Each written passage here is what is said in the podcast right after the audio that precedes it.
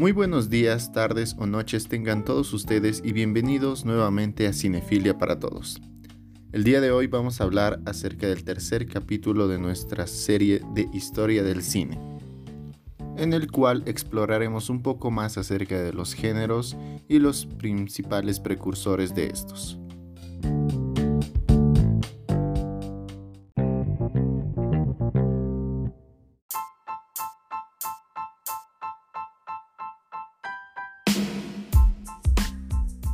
Tema para el día de hoy es, ¿sabías que un mago fue el primer inventor de ficciones? Empecemos.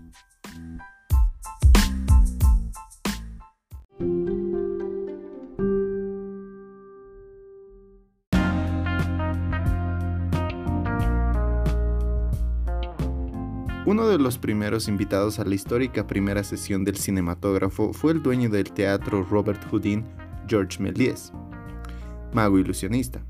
Méliès quedó fascinado con lo que acababa de presenciar e intentó que los Lumière le vendieran el aparato, pero el padre de los hermanos lo disuadió, alegando que la moda del cinematógrafo pasaría pronto. Ciertamente, las pequeñas películas que mostraban la realidad cotidiana comenzaban a cansar a los espectadores y el negocio se agotaba.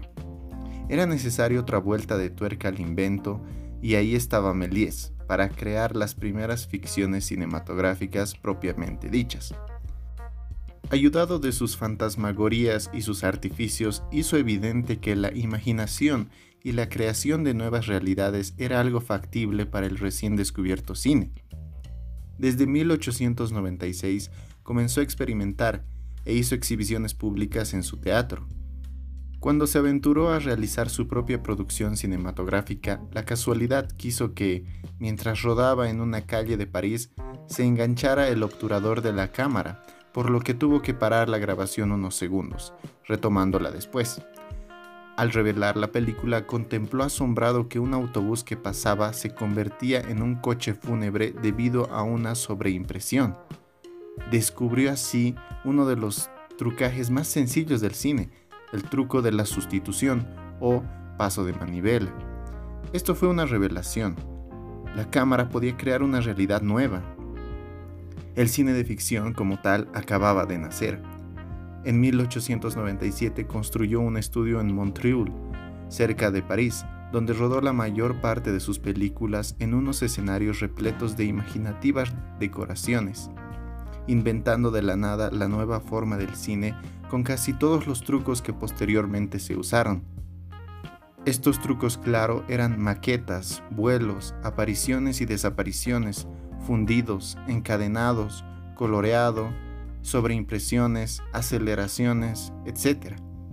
Poco a poco de películas desarrolladas en un solo cuadro pasó a pequeños fragmentos con distintos cuadros ya ordenados, que contaban una pequeña historia. La producción de este gran mago fue extensa y abordó diversos géneros, entre ellos la reconstrucción de actualidades o la teatralización histórica. Pero sus cintas de mayor importancia son las del género fantástico, como Viaje a la Luna, de 1902, inspirada en las novelas de Julio Verne, que inauguraron la ciencia ficción en el cine. En todas estas películas, la puesta en escena está muy cuidada y se va perfilando ya la labor del director, aunque Melías se ocupaba de todo, escribía el guion, diseñaba decorados y vestuario, dirigía, producía e incluso hasta veces interpretaba. Pero para este genio, los trucajes son un fin en sí mismos, no un medio como en la actualidad. El realizador utilizó unos cánones estrictamente teatrales, con una cámara inmóvil que se limitaba a captar lo que sucedía ante ella. A pesar de que usó distintos cuadros, ignoraba todavía las grandes posibilidades de continuidad que tendría el montaje. Méliès trabajó sin descanso en la primera década del siglo XX. El éxito de sus películas provocó que pronto comenzaran a realizarse copias piratas y la industria pasó a ser extremadamente competitiva.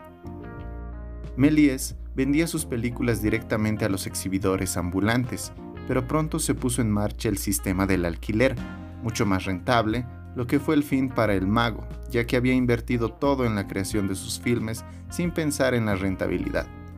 En 1914 su productora Star Film se declaró en quiebra.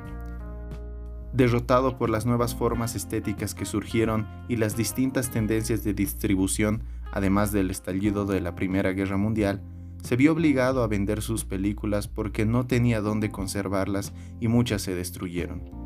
Terminó sus días arruinado, vendiendo juguetes en una estación de tren, después de haber alcanzado la gloria y ser uno de los más importantes pioneros para el avance del nuevo medio. Quienes entendieron el cine como un arte autónomo más allá del mero divertimento fueron los componentes de la llamada Escuela de Brington, un grupo de cineastas que surgió en esta ciudad inglesa. Sus integrantes afianzaron la tendencia documentalista con unos filmes de marcada temática social.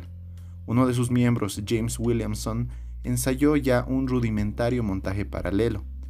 El relato de estos cineastas es plenamente cinematográfico, donde la planificación y el encuadre, los planos, la profundidad de campo y el movimiento de los personajes han superado la estética puramente teatral.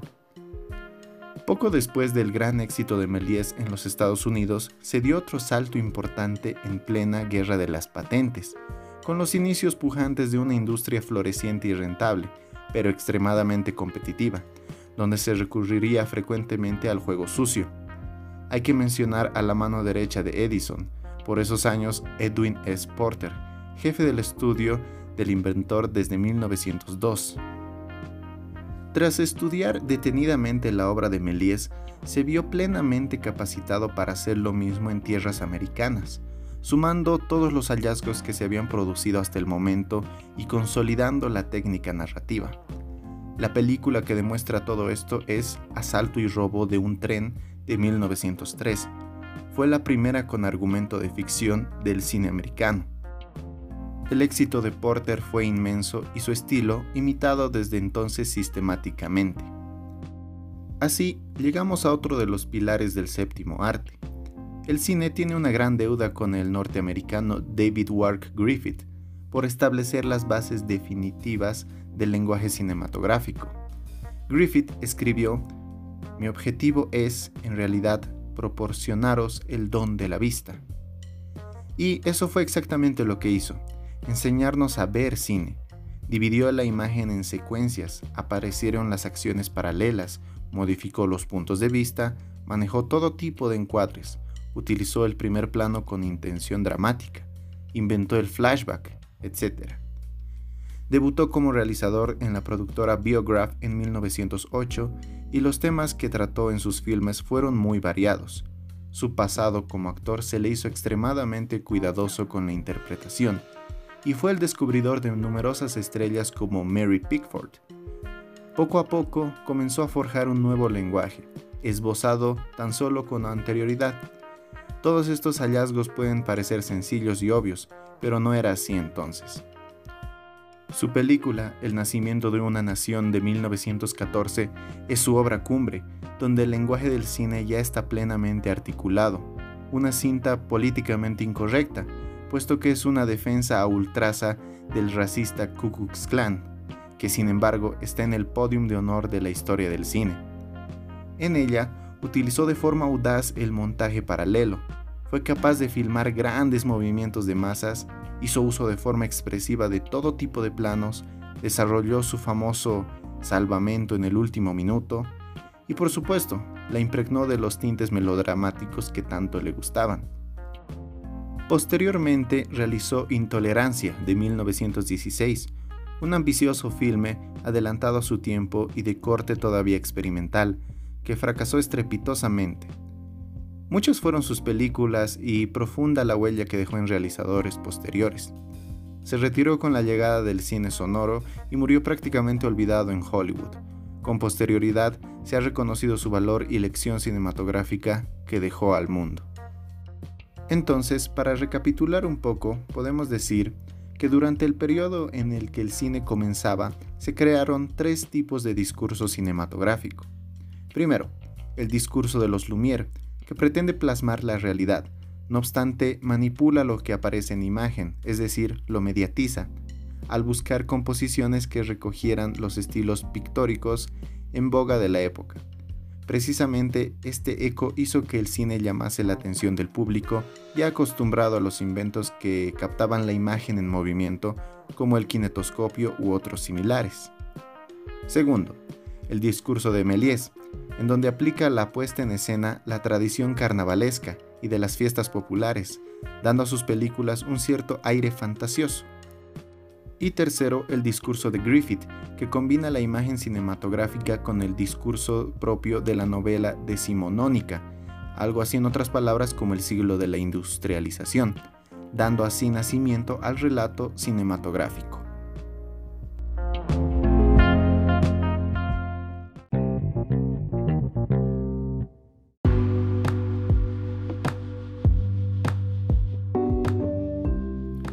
Con esto terminamos nuestro tercer capítulo. Aquí exploramos un poco más de las discursivas que se venían realizando en la cinematografía de esos años y ya nos adentramos más a la época de los 50, 40, en donde conoceremos una evolución gigantesca al tener ya la posibilidad de ver las películas a color. Pero esto lo avanzaremos más adelante. Ahora también es importante conocer su opinión y saber qué piensan también de esta etapa histórica en el cine. Y bueno, sin más que agregar me despido y espero que tengan un excelente día, tarde o noche. Mi nombre es Antonio Mendoza y esto fue Cinefilia para Todos. Gracias.